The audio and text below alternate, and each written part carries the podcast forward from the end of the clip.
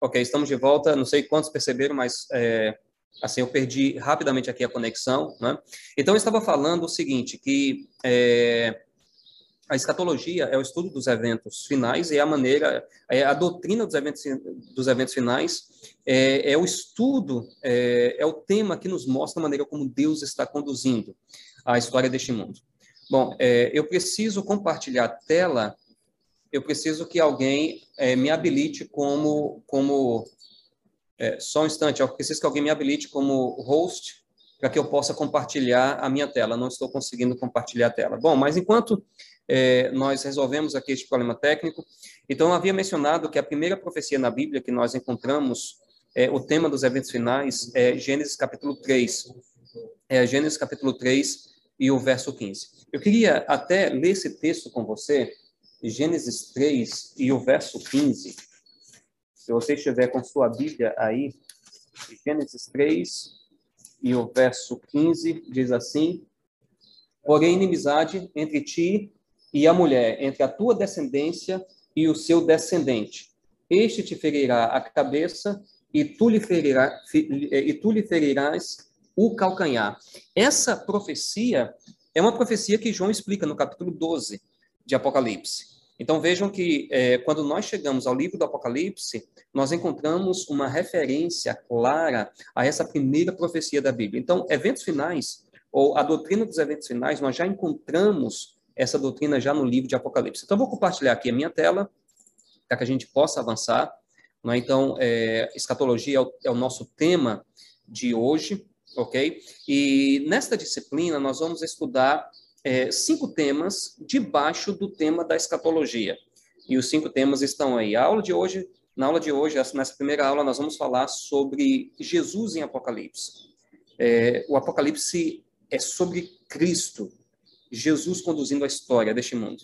Na aula seguinte, na aula número 2, nós vamos falar sobre as igrejas, os selos e as trombetas. Então vejam que isso aqui é uma parte muito grande em Apocalipse, nós vamos cobrir os capítulos 1 a 11 em uma aula. Então, nós não vamos ter condições de entrar a fundo é, nesses temas, né, as igrejas, os selos e as trombetas, mas nós vamos ter uma visão geral e nós vamos, pelo menos, observar a maneira como nós devemos interpretar essas profecias bíblicas.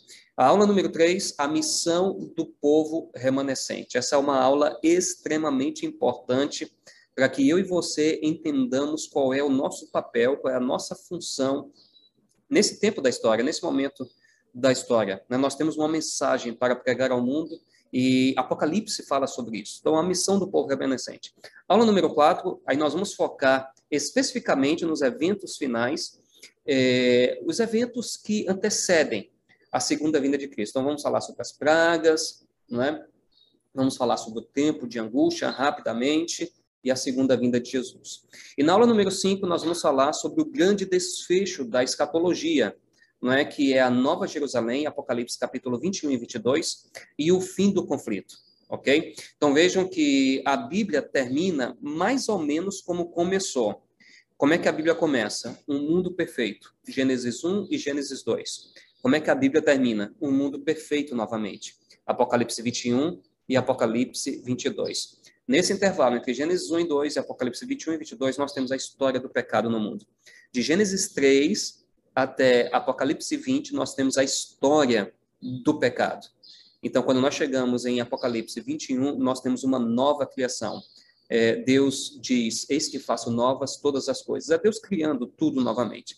Então, nós vamos estudar todos esses temas, né, pela graça de Deus, e vamos começar com o tema número um, a aula número um, dentro da nossa disciplina de escatologia, e a aula número um tem esse tema aqui. O Apocalipse é sobre Jesus. Isso aqui é algo extremamente importante, porque quando nós estudamos a Bíblia, nós devemos sempre pensar em Cristo. Então, veja, no Antigo Testamento nós encontramos é, profecia, nós encontramos sombra. No Novo Testamento nós encontramos cumprimento. Tá?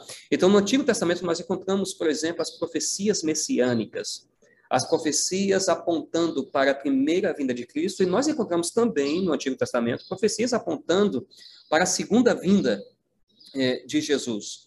Então, a Bíblia inteira tem um personagem central. E quem é esse personagem central? é o nosso Senhor Jesus Cristo. Mas eu queria falar especificamente um pouquinho a respeito do Novo Testamento. Quando nós abrimos a Bíblia no Novo Testamento, quando você pega o Evangelho de João, primeiro primeiro livro do Novo Testamento, você se lembra como como começa o, o, o livro de Mateus, o Evangelho de Mateus? Começa assim: Evangelho, é, perdão, livro da genealogia de Jesus Cristo. Vejam, a primeira frase do Evangelho de Mateus tem essa declaração. É, livro da genealogia de Jesus Cristo. Isso nos dá um indício é, do que o Evangelho de Mateus vai falar. O Evangelho de Mateus é sobre Cristo, logicamente. Você vai para o Evangelho de Marcos, princípio do Evangelho de Jesus Cristo. É assim que começa o Evangelho de Marcos. Você vai para Lucas, Lucas capítulo 1, versos 1 a 4, Lucas fala que fez uma pesquisa sobre a vida de Jesus e está então nos dando o resultado dessa pesquisa sobre Cristo. Você vai para o Evangelho de João, e o Evangelho de João começa dizendo o seguinte: no princípio era o Verbo, e o Verbo estava com Deus, e o Verbo era Deus. Você vai para o verso 14, e o texto diz que o Verbo se fez carne e habitou entre nós. Então, o Evangelho de João começa falando que é sobre Cristo, logicamente. Aí você vai para o livro de Atos, no capítulo 1, você encontra a ascensão de Jesus, logo ali no início. E Jesus comissionando a igreja, né? É, dizendo, olha, vocês é, são testemunhas, né? E aí Jesus dá a ordem para que eles levem o evangelho ali em Jerusalém, Judéia e Samaria, até os confins da terra. Então, o livro de Atos é sobre a comissão que Jesus deu à igreja, é sobre Cristo. Você vai para as cartas de Paulo, Paulo começa dizendo, Paulo, servo de Cristo, Apolo de, apóstolo de Cristo. Então é assim que Paulo começa as suas cartas, tudo gira em torno de Cristo. Você vai para as cartas que nós chamamos as cartas universais, ou as cartas gerais, as cartas escritas pelos outros apóstolos, escritas por Tiago, Pedro é, e João, né, e também Judas.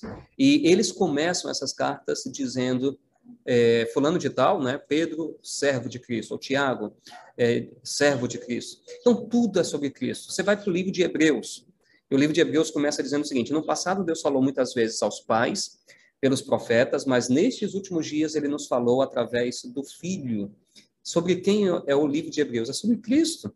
Nós estudamos, inclusive, uma lição de escola sabatina recentemente, falando a respeito é, do livro de Hebreus e o ministério de Cristo no santuário celestial. Jesus é o nosso sumo sacerdote, Jesus é o nosso sumo sacerdote rei, Jesus é o nosso, é, é o mediador da nova aliança, tudo gira em torno dele. E quando nós vamos para o livro de Apocalipse, nós encontramos exatamente isso aqui. Olha a primeira frase do livro do Apocalipse: Revelação de Jesus Cristo. Que Deus lhe deu para mostrar aos seus servos as coisas que em breve devem acontecer. Então, a primeira frase do livro do Apocalipse nos traz essa informação: revelação de Jesus Cristo. Portanto, eu gostaria de chamar a sua atenção para algo muito importante. É, quando nós falamos de Apocalipse, algumas pessoas pensam rapidamente em algumas imagens. Elas pensam em, em bestas, em chifres, em cabeças, uma prostituta escarlate, como está lá no capítulo 17. E eu quero dizer para você que todas essas coisas estão lá no livro do Apocalipse. Mas a mensagem central do Apocalipse é mostrar a pessoa de Cristo e a maneira como ele tem conduzido a história do mundo, a maneira como ele tem conduzido o plano da redenção. Então, tudo é sobre Cristo.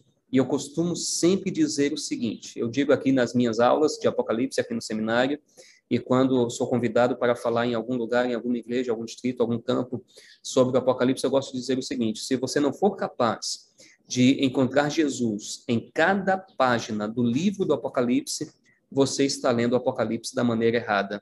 O Apocalipse é sobre Jesus, ok? Então, três pontos eu quero cobrir nessa aula. Nós já vimos que o Apocalipse é a revelação de Jesus Cristo. O Apocalipse é sobre Jesus. Então, três pontos que eu quero cobrir nessa aula. Número um. Número um. É, deixa eu marcar, usar uma caneta aqui para marcar. Número um, está aqui, ó. Número um. O Apocalipse é sobre quem Jesus é e o que ele faz.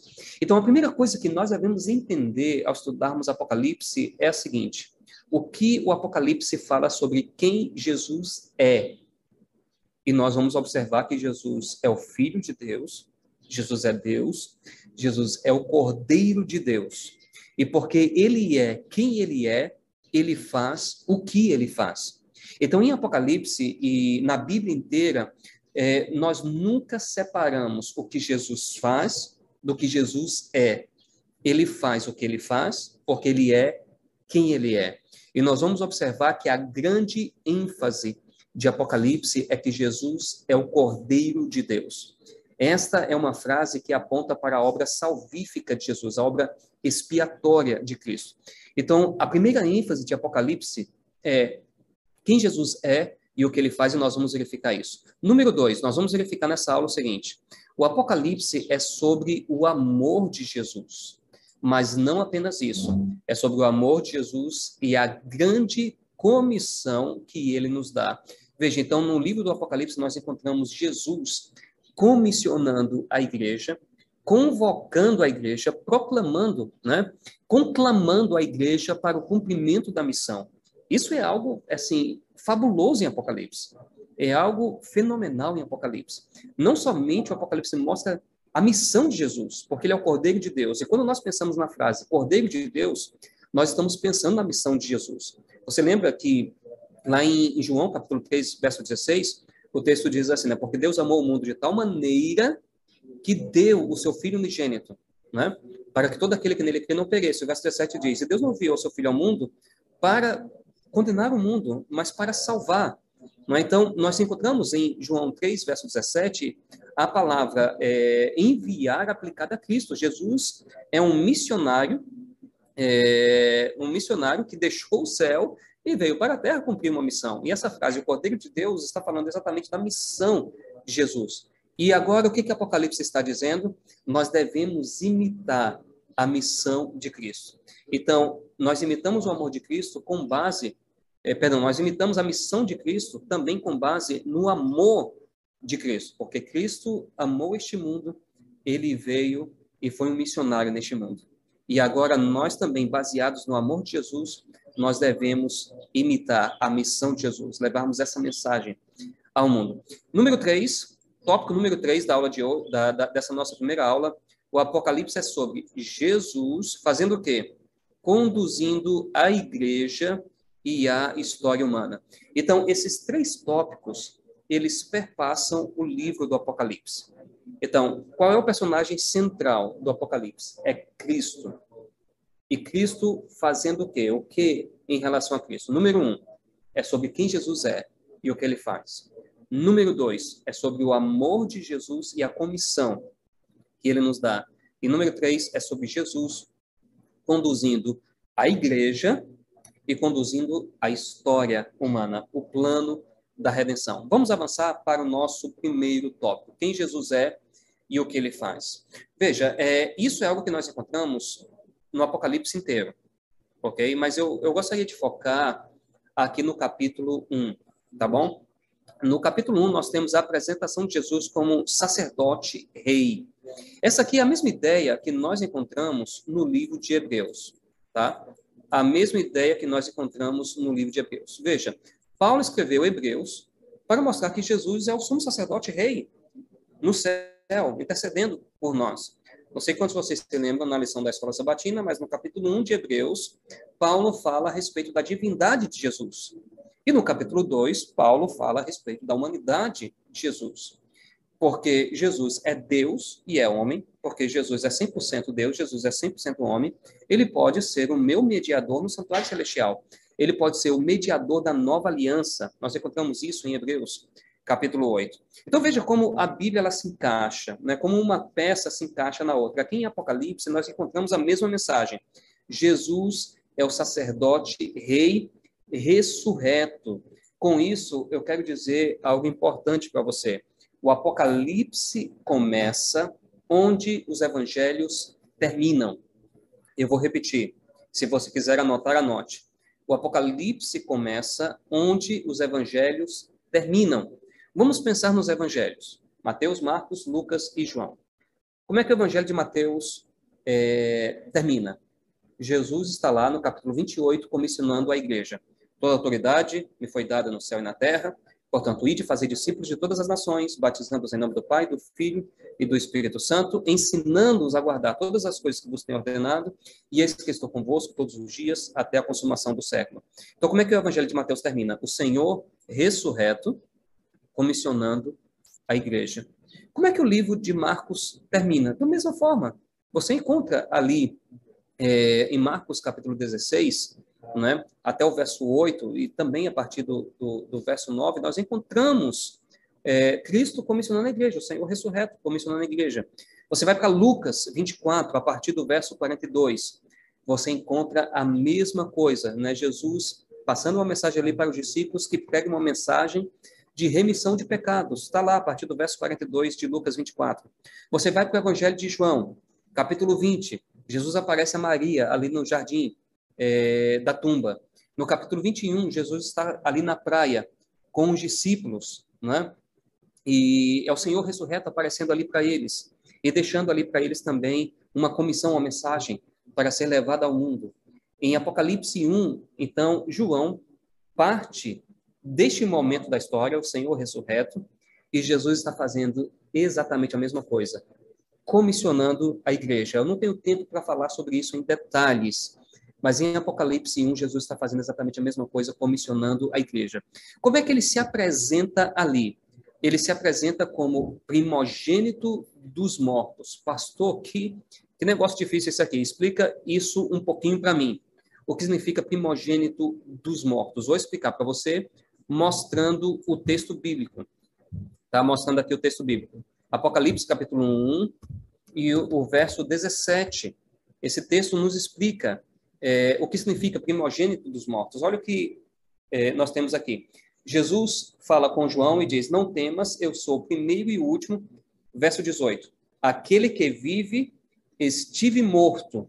Isso aqui explica, isso aqui explica o significado de primogênito dos mortos. Jesus estava morto e ele reviveu. A palavra primogênito, neste contexto aqui, ela não tem, ela não segue o significado literal, que significa primeiro gerado, tá? Mas a palavra primogênito aqui é utilizada no sentido de primazia, de, de superioridade, de importância. Jesus é aquele que desceu à sepultura e ressurgiu porque ele não tem vida emprestada, ele tem vida original, diz Ellen White no livro Desejado de Todas as Nações. Então, por causa da ressurreição de Jesus, nós temos agora a garantia da nossa ressurreição. Ok? Então, é um título que aponta para a superioridade de Cristo como Filho de Deus. Ok? Ah, em função da, da, da, da, ressurreição dele, nós temos a garantia da nossa ressurreição. Aqui no verso 18, nós temos o significado disso, como eu já falei, aquele que vive estive morto. Mas eu quero chamar a atenção de vocês para este detalhe aqui. Olha como Jesus está vestido. Ele tem vestes talares, cingido à altura do peito, com uma cinta de ouro. Essa daqui era a roupa que os sacerdotes usavam no ritual do santuário terrestre, ok? Mas não apenas sacerdotes, reis também utilizavam uma roupa assim, ok? Então Jesus ele é descrito aqui como sacerdote rei ressurreto. É, é isso que ele é. Ele é o nosso sumo sacerdote no santuário celestial, mas ele também é o rei. Inclusive, se você for lá para o livro de Lucas, capítulo 1, versos 32 e 33, quando Gabriel está anunciando o nascimento de Jesus a Maria, ele diz que aquele que nasceria dela é filho do Altíssimo, e Gabriel diz para Maria que ele se sentaria no trono de Davi, seu pai. E aí nós temos o cumprimento da promessa que Deus fez a Davi. Isso está registrado lá no livro de Samuel, no segundo livro de Samuel, capítulo 7, a partir do verso 14. Então vejam que Jesus ele é descrito como sumo sacerdote e rei. Isto aqui é João dizendo para nós o seguinte: ei, é, Jesus é o cumprimento de todas as promessas do Antigo Testamento. Não é bonito isso?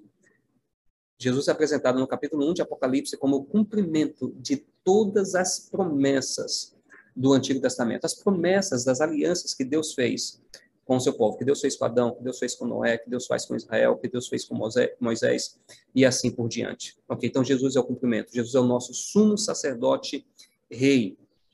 Jesus é o Cordeiro de Deus. Quando vocês se lembram Isso está registrado lá no Evangelho de João, capítulo 1, verso 29. Quando João Batista viu Jesus pela primeira vez, ele fez a seguinte declaração: Eis o Cordeiro de Deus, que tira o pecado do mundo. Muito bonito isso, quando João Batista viu Jesus pela primeira vez. Com isso, João Batista estava querendo dizer o seguinte: nele se cumpre todo o ritual do santuário israelita. É como se João quisesse dizer o seguinte: ele é o antítipo de tudo aquilo que nós vimos no ritual do santuário é, do, do, do, no, no, ritual do santuário israelita. Aquele cordeiro que era sacrificado no sacrifício diário, aquele cordeiro que era sacrificado apontava para Cristo. E agora é, João é, usa esse título, o Cordeiro de Deus. João, o apóstolo, assim como João Batista, lá em João capítulo 1, verso 29, não são os mesmos Joãos, né? ou Joões, assim, por assim dizer. Então, João Batista disse: Eis o Cordeiro de Deus que tira o pecado do mundo. E João, o apóstolo, cita essa declaração de João Batista em seu evangelho e aqui no Apocalipse, porque é o mesmo escritor, o que escreveu o Evangelho, escreveu o Apocalipse é a mesma pessoa, o mesmo João, João o apóstolo. Então ele usa esse título várias vezes para Jesus em Apocalipse. Uma curiosidade: a palavra cordeiro aparece em Apocalipse 28 vezes. 28 vezes. Dessas 28 vezes, é, 27 vezes o termo se aplica a Cristo. 27 vezes. E a única vez em que o termo não se aplica a Cristo, isso está lá em Apocalipse 13 e o verso 11. A única vez em que o termo não se aplica a Cristo, se aplica a uma entidade, a besta de dois chifres, lá de Apocalipse 13, que se apresenta como cordeiro, mas fala como dragão. Ou seja, a única vez em que o termo não se aplica a Cristo, é, ele se refere a uma entidade que quer, de alguma forma, imitar a Cristo. Mas veja, o termo cordeiro aparece aplicado a Cristo 27 vezes. Eu vou dar somente alguns exemplos. Você tem aqui Apocalipse capítulo 5 e o verso 6, é, que fala sobre o cordeiro como tendo sido morto.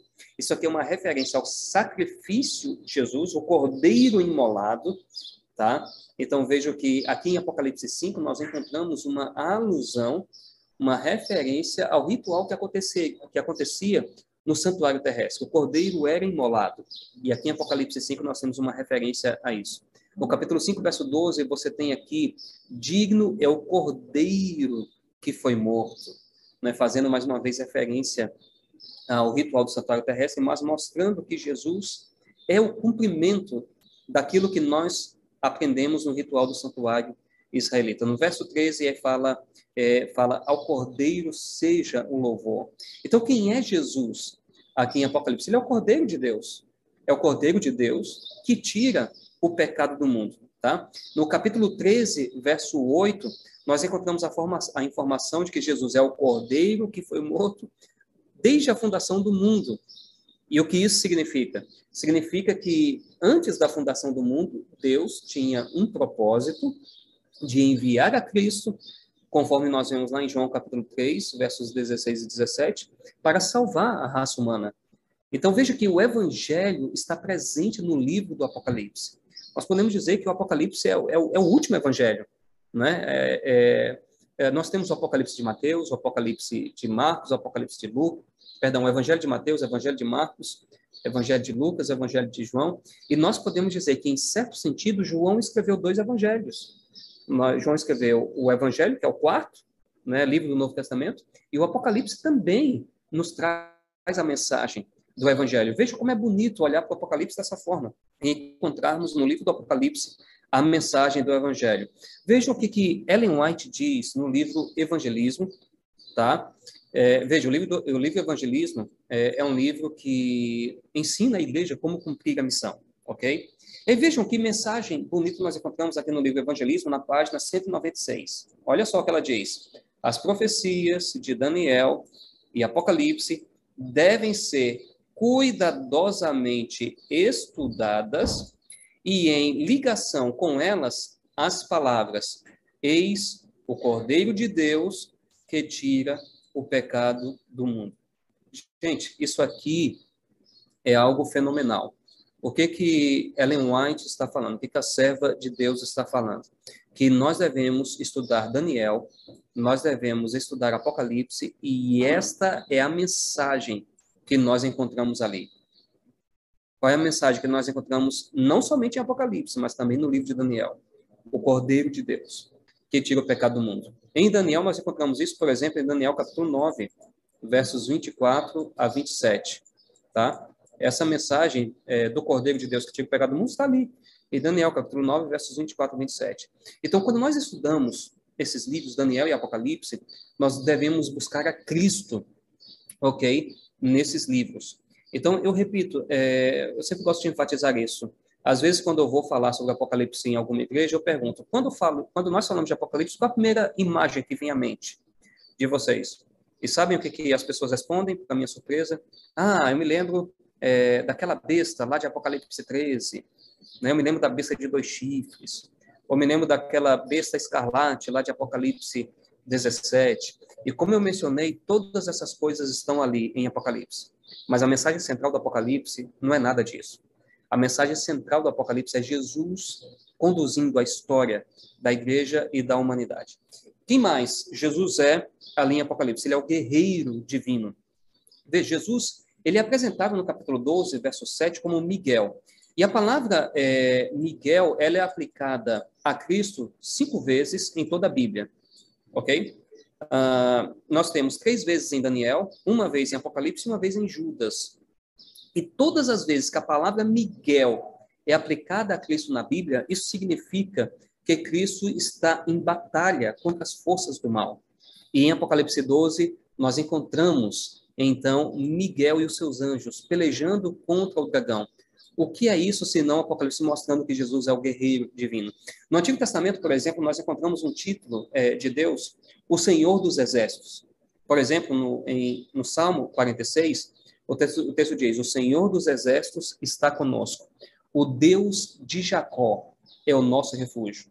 Quando nós vamos para o Novo Testamento, nós descobrimos que Cristo é esse Senhor dos exércitos. Então, é, Jesus é apresentado no Novo Testamento e também no livro do Apocalipse como o guerreiro divino, aquele que luta pelo seu povo. Então imagine como é confortadora essa mensagem, né? Eu sei que há muitas pessoas nos ouvindo que estão em algum momento de luta. Então veja como é confortadora essa mensagem, a mensagem de que Jesus luta por mim e por você. Ele é o guerreiro divino que luta as nossas batalhas. Vejam que no capítulo 19 ele é apresentado como cavaleiro fiel. Isso aqui é uma linguagem de guerra, porque lembre-se que o Apocalipse foi escrito é, no final do primeiro século e as pessoas, naquela época, quando elas saíam para a guerra, os soldados, eles saíam montados em cavalos, né? É, muitos deles, sobretudo, sobretudo a, as pessoas em posição de liderança no exército, elas saíam montadas em cavalos. Jesus aqui é descrito numa linguagem de guerra, né? Ele é descrito como cavaleiro fiel e verdadeiro, né? E ele é seguido pelos exércitos do céu. A linguagem é de guerra, de batalha.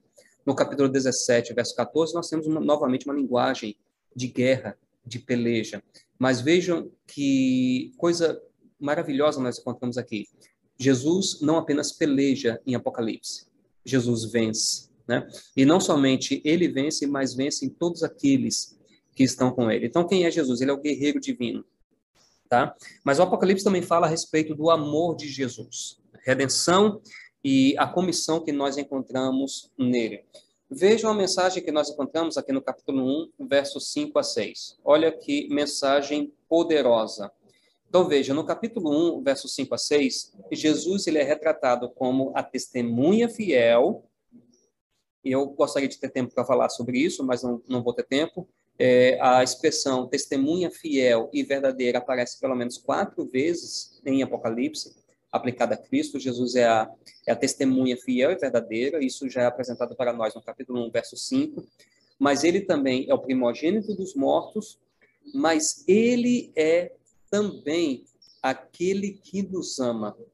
Olha que mensagem poderosa nós encontramos aqui na abertura de Apocalipse. E veja, ele nos ama e pelo seu sangue ele fez duas coisas. Número um, ele nos libertou dos nossos pecados. E número dois, ele nos constituiu reino sacerdotes para o seu Deus e Pai, a ele a glória e o domínio pelos séculos dos séculos. Então, quem é Jesus aqui em Apocalipse? Ele é aquele que nos ama. E porque ele nos ama, ele nos redimiu. Redenção nós encontramos aqui. Mas também porque ele nos ama, ele nos comissionou. Pastor, explica um pouquinho mais para mim isso aqui porque eu não entendi. Vou explicar. Veja, a ideia de redenção está clara aqui na ideia de que ele nos libertou. Isso aqui vem, vem lá de Êxodo. Você pega o livro de Êxodo, capítulo 1, do capítulo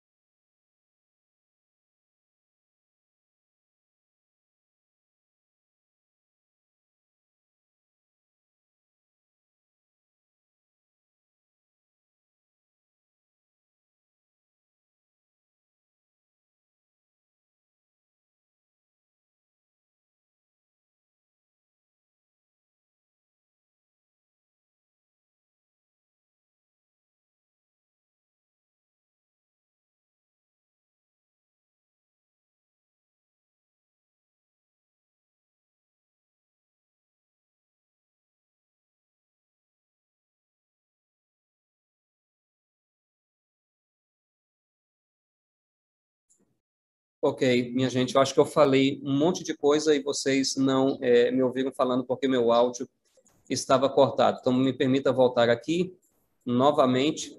Eu estava falando sobre Apocalipse 5, 9 e 10, onde nós encontramos a mesma ideia de Apocalipse 1, 5 e 6. É, o texto fala que Jesus nos comprou com o seu sangue, e essa linguagem aqui é uma linguagem de redenção, mais uma vez. É, a ideia aqui é de alguém que está comprando escravos, né? isso era um fenômeno muito comum no primeiro século, ok? É, alguém, de alguém que está comprando escravos, mas aqui nós encontramos também a linguagem de missão. Então, ele nos constituiu reino e sacerdotes, ok? Então, Jesus nos redime para um propósito. Que propósito é esse? Jesus nos comissiona né, para a missão. Isso aqui é algo extremamente importante, né? Em Apocalipse. Muito bem, o que mais Jesus faz em Apocalipse? Jesus conduz a igreja e a história humana. Tá? Esse aqui é o terceiro tópico da aula de hoje. Jesus conduz a igreja e a história humana. Onde é que nós encontramos ah, essa informação de que Jesus conduz a igreja? Nós encontramos isso em Apocalipse 4 a 8, naquela sessão em que nós temos ah, os selos, ok? É, você se lembra que o Apocalipse fala sobre um livro selado por dentro e por fora. Vamos aqui acompanhar a leitura dessa parte. Esse texto, Apocalipse 5, versos 1 a 5, diz assim: Vi na mão direita daquele que estava sentado no trono um livro escrito por dentro e por fora, de todo selado, com sete selos. E eu chorava muito, porque ninguém foi achado digno de abrir o livro. Todavia, um dos anciãos me disse: Não chores, eis que o leão da tribo de Judá, a raiz de Davi, venceu para abrir o livro e os seus sete selos. Pastor, explica um pouquinho para mim o que isso significa. É, se você já leu o livro de Daniel, e acredito que você já leu, você vai observar que essa linguagem está vindo lá de Daniel, tá certo? Capítulo, especialmente capítulo 12, tá bem? É, lá em Daniel você tem um livro selado. E por que o livro está selado lá em Daniel? Porque o que vinha pela frente é a história da humanidade, a história da igreja, e não estava, aquilo não estava reservado para o tempo de Daniel era para o tempo é, final, ok? Então, enquanto lá em Daniel nós temos um livro selado, nós temos, por exemplo, em Apocalipse 10, um livro aberto. Mas, em, mas aqui, em Apocalipse 5, nós temos um livro selado. E se procurou no universo inteiro alguém que se achasse digno para abrir os selos ou para quebrar os selos desse livro. E esse livro, é, só, e uma pessoa foi achada digna, que é Cristo, né? Esse livro, ele representa a história é, da salvação, a história da humanidade. Se a gente quiser de, dizer de maneira mais específica, esse livro é o livro de Daniel, ok, que agora vai ser aberto. Aquelas profecias de Daniel, ok, por exemplo, Daniel 2, Daniel 7, tá bem? Daniel 2, Daniel 7, Daniel 8. Então, tudo aquilo agora vai ser é, mais bem compreendido, tá bom? Veja, aqui em Daniel 12, versos 4 e 9, nós encontramos o seguinte: Tu, porém, Daniel, encerra as palavras e sela o livro até ao tempo do fim. Ou seja, a mensagem de Daniel ela estava reservada para o tempo do fim. Ok? Vai, Daniel, porque essas palavras estão encerradas e seladas até o tempo do fim. Então, você vai para o livro de Apocalipse, a partir do capítulo 4, sobretudo o capítulo 6, que você tem ali é, Jesus quebrando os selos. Então você tem eventos na história conduzidos por Deus, né? Eventos que estão levando para o tempo do fim. Veja o que diz esse comentarista aqui. Né? Ele diz o seguinte: o livro de Daniel está selado porque os eventos que ele revela são ainda para um futuro distante. O fato de que está sendo feita uma busca por alguém para abrir o livro significa que alguém maior do que Daniel chegou. Nesse caso, logicamente, é Cristo. Mas, estritamente, significa que as profecias específicas de Daniel estão prestes a ser reveladas e completadas. E agora eu quero apresentar um pensamento de Ellen White a respeito dos selos. Veja o que ela diz. O livro selado com sete selos contém a história das providências de Deus. Que coisa bonita isso aqui, né? a história profética das nações e da igreja. Então, veja o que, é que nós estamos falando, que o Apocalipse é sobre Jesus conduzindo a igreja ok?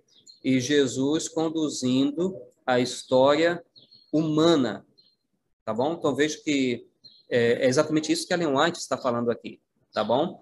Então, o livro selado com sete selos contém a história das providências de Deus, a história profética das nações. Onde é que nós encontramos isso? A história profética das nações. Nós encontramos isso no livro de Daniel, Daniel 2, Daniel 7, Daniel 8, Daniel 10 a 11 também, tá? Mas aqui esses capítulos são um pouquinho mais fáceis de nós é, de nós trabalharmos, Daniel 2, 7, 8, Daniel 11 também, logicamente. Daniel 11 já está mais ali para perto, do, é, pra, é, apontando para o tempo do fim. Mas nós encontramos aqui a história das nações aqui nesses capítulos, ok? Então, veja, é, o livro selado com sete selos contém a história das providências de Deus, a história profética das nações e da igreja. Então, é, é Jesus conduzindo a igreja e Jesus conduzindo a história humana. Nele estão contidas as declarações divinas, sua autoridade, seus mandamentos, suas leis e a história de todos os poderes dominantes nas nações. Mais uma vez, a ideia aqui de que Jesus está conduzindo a história humana, a história das nações. Em linguagem simbólica, está contida nesse livro a influência de cada nação, língua e povo, desde o começo da história até o seu fechamento, tá? Então, em uma frase, nós temos aqui, a, é, na, na visão dos selos, nós temos a história humana e a história da igreja. Mas quem é que está conduzindo a história humana e a história da igreja? É Cristo, né? É Cristo que está conduzindo, ok? É Cristo que está conduzindo, e nós vamos entrar mais detidamente nesse detalhe na aula número 2, tá bom? Então, com isso, eu paro aqui a aula número 1 um, e me parece que nós teremos uns momentinhos para perguntas.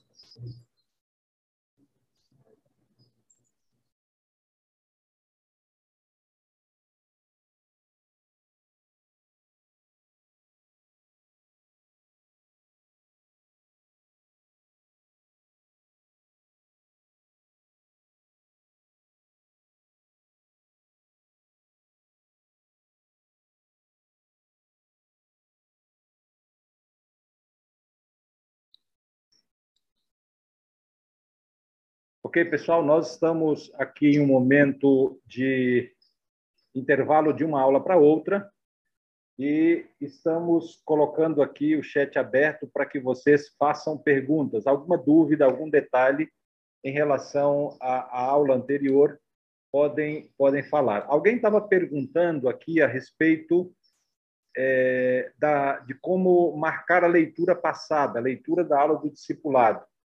E eu vi que alguns responderam aqui no chat, só reforçando. Lá no, nos grupos de WhatsApp, você tem aí a, o link para marcar, para relatar que fez a leitura. Então, veja lá no seu grupo de WhatsApp, você vai encontrar o link para a leitura do, do curso de é, discipulado que já foi ministrado, certo? Assim como a gente vai colocar também para a aula de hoje né, é, para a aula de escatologia, as 80 páginas e o link também para você marcar, tá bom? Isso lá no seu grupo de WhatsApp. Muito bem, se há alguma pergunta, vocês podem ficar à vontade aí para fazer, que nós vamos, coloque aqui no chat e nós vamos então passar para o para o pastor para que ele possa então dar aí os esclarecimentos.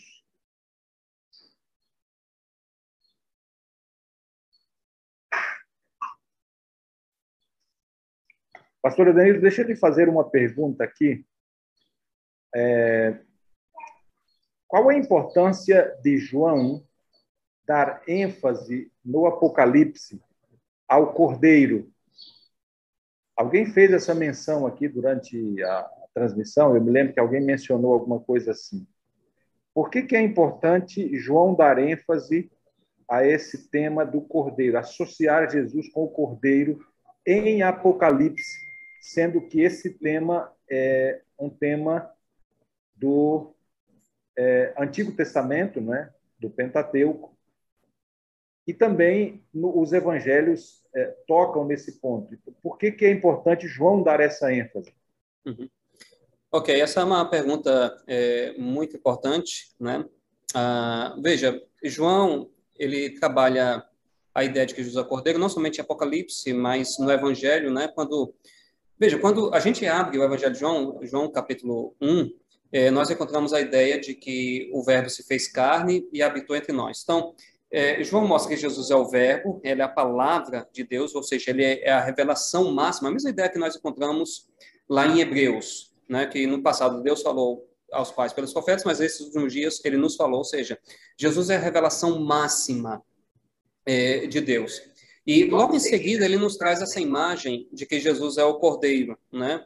Ah, eis o Cordeiro de Deus que tira o pecado do mundo. Veja, todo o Novo Testamento é, está preocupado em mostrar que Jesus é o cumprimento das alianças de Deus com seu povo no Antigo Testamento. Vou dar um exemplo. Quando a gente abre o Evangelho de Mateus, Mateus capítulo 1 e o verso 1, eu vou ler aqui com você. Uh, Mateus capítulo 1, verso 1. Então, a primeira mensagem do Novo Testamento é a seguinte: livro da genealogia de Jesus Cristo, filho de Davi, filho de Abraão. Aqui nós temos duas das principais alianças no Antigo Testamento. É, Deus faz aliança com Davi, Deus faz aliança com Abraão. Então, através da aliança davídica, nós percebemos que o Messias seria rei, né? E através da aliança com Abraão, nós percebemos que o Messias seria é, seria a, a, semente prometida, né, da mulher e que traria a bênção para todas as nações. Nós podemos também dizer aqui que existe a ideia de que Jesus é sacerdote. Então veja, com essa linguagem de cordeiro quando nós pensamos em cordeiro, nós pensamos rapidamente no ritual do santuário terrestre, aquele cordeiro que era imolado. Então, com isso, João está dizendo o seguinte: Deus tinha um plano em movimento. E Deus está fazendo com que esse plano avance para o seu cumprimento final. Deus foi fiel às promessas da aliança. Ele prometeu que enviaria a semente da mulher. Ele enviou a semente da mulher. Jesus é esse cordeiro que cumpre todo o ritual israelita. Então, nele nós temos o cumprimento de todas as promessas messiânicas, as promessas da aliança. Então, João está aqui mostrando que a pessoa que está conduzindo a história da redenção é nada mais, nada menos do que aquela semente prometida, já a partir de Gênesis capítulo 3. Então, nós temos aqui o cumprimento de todas as coisas em Cristo. É Ele que está conduzindo a história né, da, da igreja, e da raça humana e fazendo com que o propósito grande de Deus é, para a salvação da raça humana caminhe finalmente para o final. Né? Então, eu acredito que essa é a importância de João mencionar Jesus como Cordeiro. Jesus é o cumprimento de todas as promessas messiânicas e as promessas das alianças do Antigo Testamento. Ok? Excelente pergunta.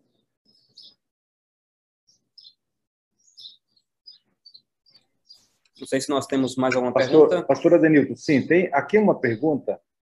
Alguém está dizendo o seguinte, que ah, não sei se é, é o momento de responder essa pergunta, mas a pessoa está dizendo para você dar evidências de que Miguel é Jesus, porque o, o, ela disse que no convívio dela com os evangélicos houve de que de fato de que eh, Jesus não é Miguel, uhum. ou que Miguel não é Jesus.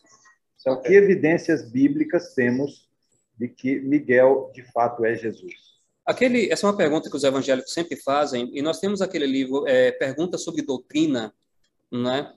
que, se eu, não, se eu não me engano, foi publicado é, em português, e essa é uma pergunta que realmente os evangélicos fazem. A primeira coisa, a gente não pode esquecer que Jesus se apresentar como anjo é uma coisa muito comum.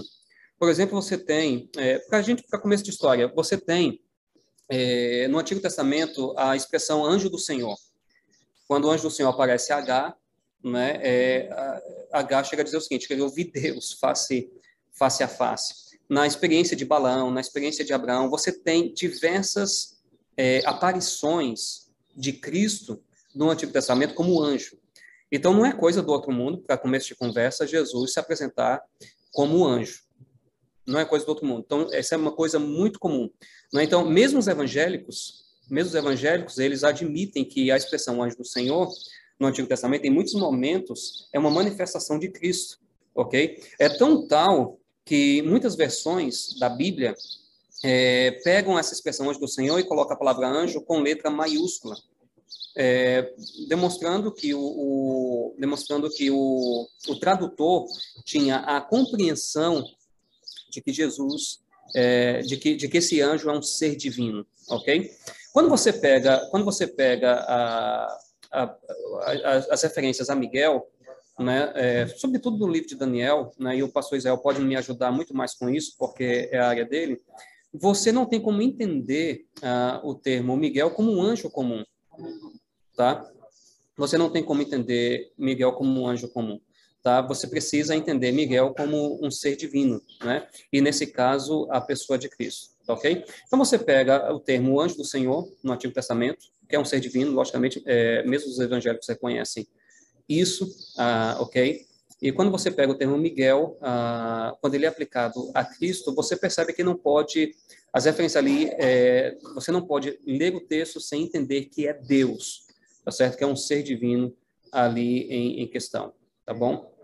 Não sei se o professor Israel poderia acrescentar alguma coisa em relação a isso, tá bom?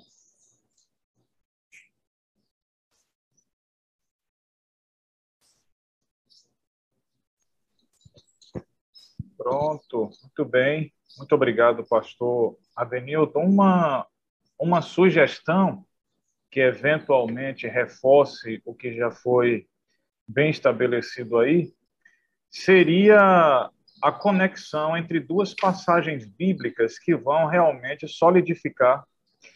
Quando nós vamos ao Evangelho de João, o Evangelho de João, capítulo 5, versículos 25 e 28, é dito o seguinte: Em verdade, em verdade vos digo que vem a hora e já chegou, em que os mortos ouvirão a voz do Filho de Deus, e os que a ouvirem viverão.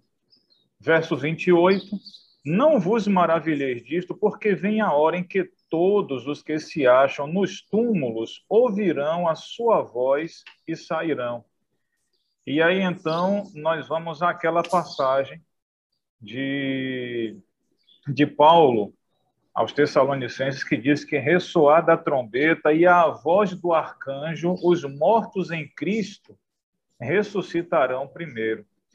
Então, o arcanjo em, em Paulo é aquele que vai ter uma voz de comando para os mortos saírem das sepulturas e ressurgirem, ressuscitarem em Cristo. E João menciona que a voz daquele que vai chamar os mortos dos túmulos à vida é a voz de Jesus Cristo, né? Então, por uma conexão temática pontuada pelo evento, nós temos um arcanjo que emite um comando para a ressurreição, e esse arcanjo, noutro local, ele não é mencionado porque quem está sendo mencionado é Jesus Cristo, a voz de quem os mortos ressuscitarão.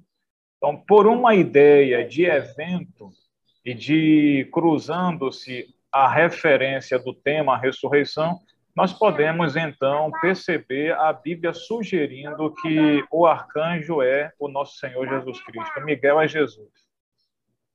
Amém, excelente. Obrigado aí aos, aos dois professores por, por, pela resposta a respeito de Miguel. E há uma outra pergunta aqui do Gil Silva. Ele diz assim: quais as razões que temos para defender nossa forma de entender a escatologia bíblica em relação à compreensão das outras denominações? Uhum. Eu não sei se assim a pergunta ficou bem clara é, para mim exatamente qual é o ponto que ele. Dá para repetir a pergunta? Quais as razões que temos? Tá, tá sem áudio. Quais as razões que temos para defender nossa forma de entender a escatologia bíblica em relação à compreensão das outras denominações? Ok. Eu acho que a, eu acho que a resposta já está na pergunta, né? Porque a pergunta é a seguinte: quais as razões para defender a nossa forma de entender na escatolo, entender a escatologia bíblica? Então, se é escatologia bíblica, tá? É, nós, nós defendemos por causa disso, porque a escatologia bíblica, ou seja, a nossa escatologia, ela está 100% amparada na Bíblia, ok? Então, nós precisamos defender porque é a mensagem da Bíblia, a mensagem de Deus para esses últimos dias, né? É a última mensagem de advertência ao mundo. Então, a nossa forma de entender está 100% amparada na Bíblia, né? E, e com base na Bíblia, então, nós apresentamos essa mensagem ao mundo. Uma pergunta aqui, pastor, mais, mais rápida ao ponto. É, o livro de Apocalipse é histórico e escatológico ou só escatológico? Veja, nós temos. É, não dá para a gente separar uma coisa de outra, ok? Porque Deus age na história. Então, esse negócio de só histórico ou só escatológico, assim, é, não dá para a gente separar. Você tem, por exemplo, o livro de Daniel, os capítulos 1 a 6, assim, se concentram mais, é, assim, a gente chama de sessão histórica, mas você tem profecia ali, né? por exemplo, Daniel 2 apontando para o que vai acontecer aí desde o tempo de Daniel até a segunda até a segunda vinda de Cristo. É, na segunda parte você tem a sessão escatológica, mas você tem também é, assim a gente chama a ênfase escatológica, mas você tem parte histórica também e por fim Deus age na história, ok? Então não tem como separar uma coisa de outra. Na próxima aula eu vou falar, inclusive, sobre isso, que o nosso modelo de interpretação de Daniel Apocalipse é um modelo historicista. Então, nós acreditamos que Deus está agindo ao longo da história. Então, não tem como separar uma coisa de outra, porque Deus age na história. Pastor, uh, o João Paulo Herculano está dizendo o seguinte: ele, ele pede, ele gostaria que você explicasse a parte que fez referência a Êxodo 1 a 18 e 19, 5 uhum. pois foi a parte que falhou e quando voltou não continuou daí. Ou seja, ele não conseguiu, é, é, de fato, ter acesso a essa explicação aí. Ok, excelente. Então, veja, lá em Apocalipse, capítulo 1, verso 5, né, se por acaso você quiser acompanhar aí, na, os, os amigos que estão nos ouvindo quiserem acompanhar na Bíblia, Gênesis, é, Apocalipse, capítulo 1, verso 5, você tem ali alguns títulos de Jesus. Então, o primeiro título é a fiel testemunha, o segundo título é o primogênito dos mortos. O terceiro título é o soberano dos reis da terra. E o quarto título é aquele que nos ama. E aí o texto explica que porque Jesus nos ama, pelo seu sangue ele nos libertou dos nossos pecados e nos constituiu reino sacerdotes. Essa expressão reino sacerdotes, ela está vindo lá de Êxodo, capítulo 19, versos 5 e 6.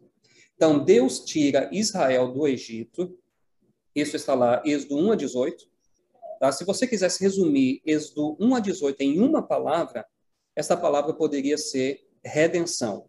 Então, Deus tira Israel do Egito e traz Israel para perto de si. E ali no Sinai, Deus dá é, a lei para o povo.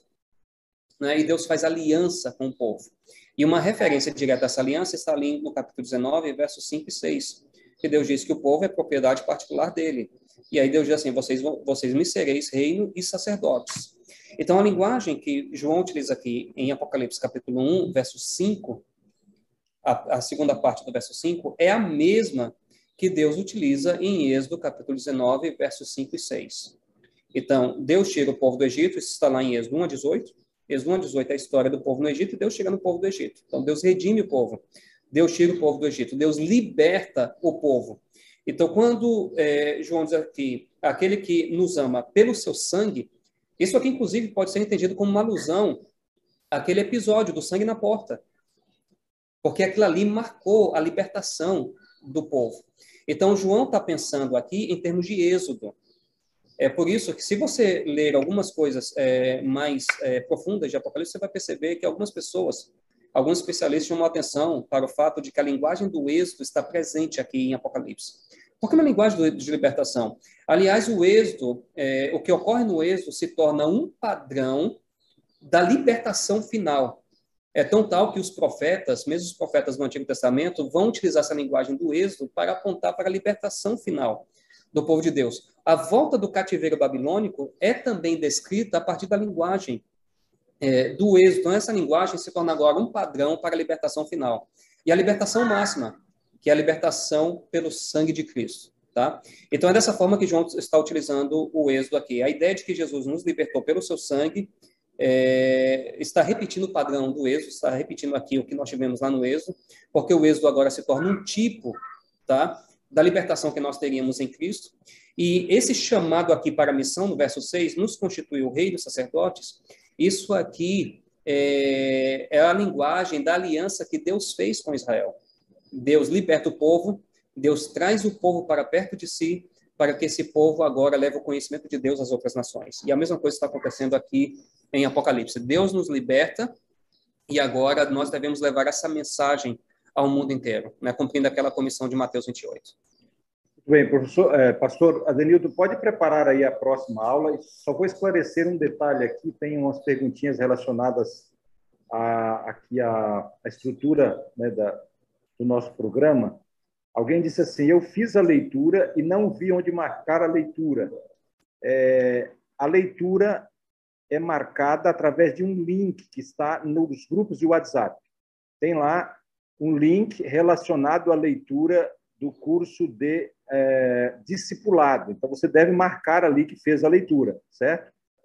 Se você não tem acesso ao, não teve ainda acesso ao material, também está lá o material PDF da, da, das 80 páginas para a leitura de discipulado. Então, é ler e marcar.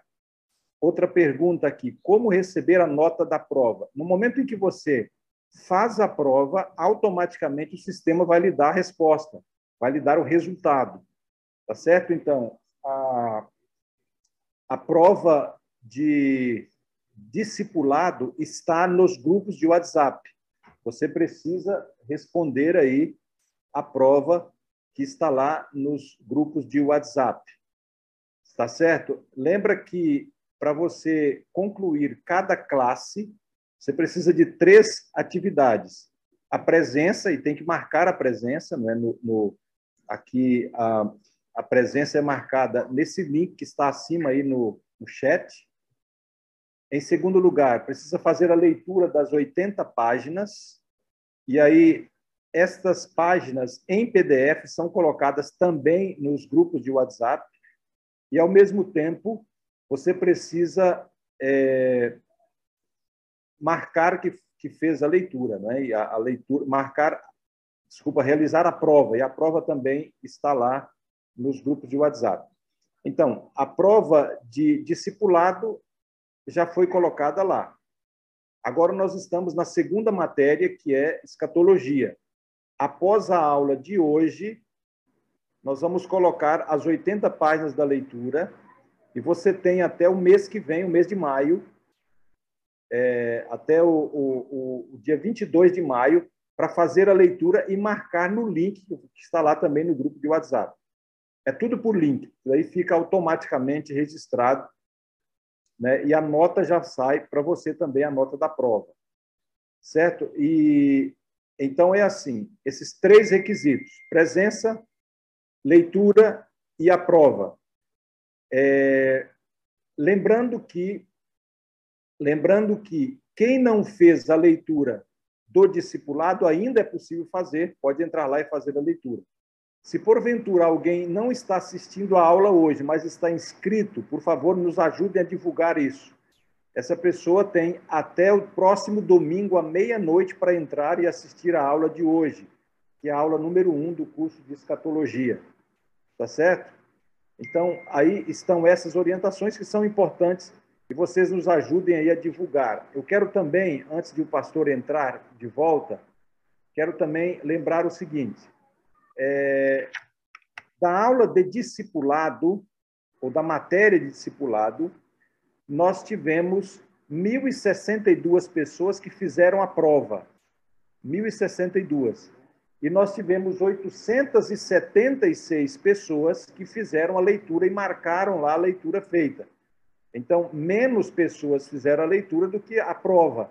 Vocês, aqueles que não fizeram a leitura ainda podem fazer e a prova também. Então, está aí é, para vocês poderem entrar nos grupos de WhatsApp e cumprirem esses requisitos que são importantes. Dito isto, vamos então dar sequência agora à aula.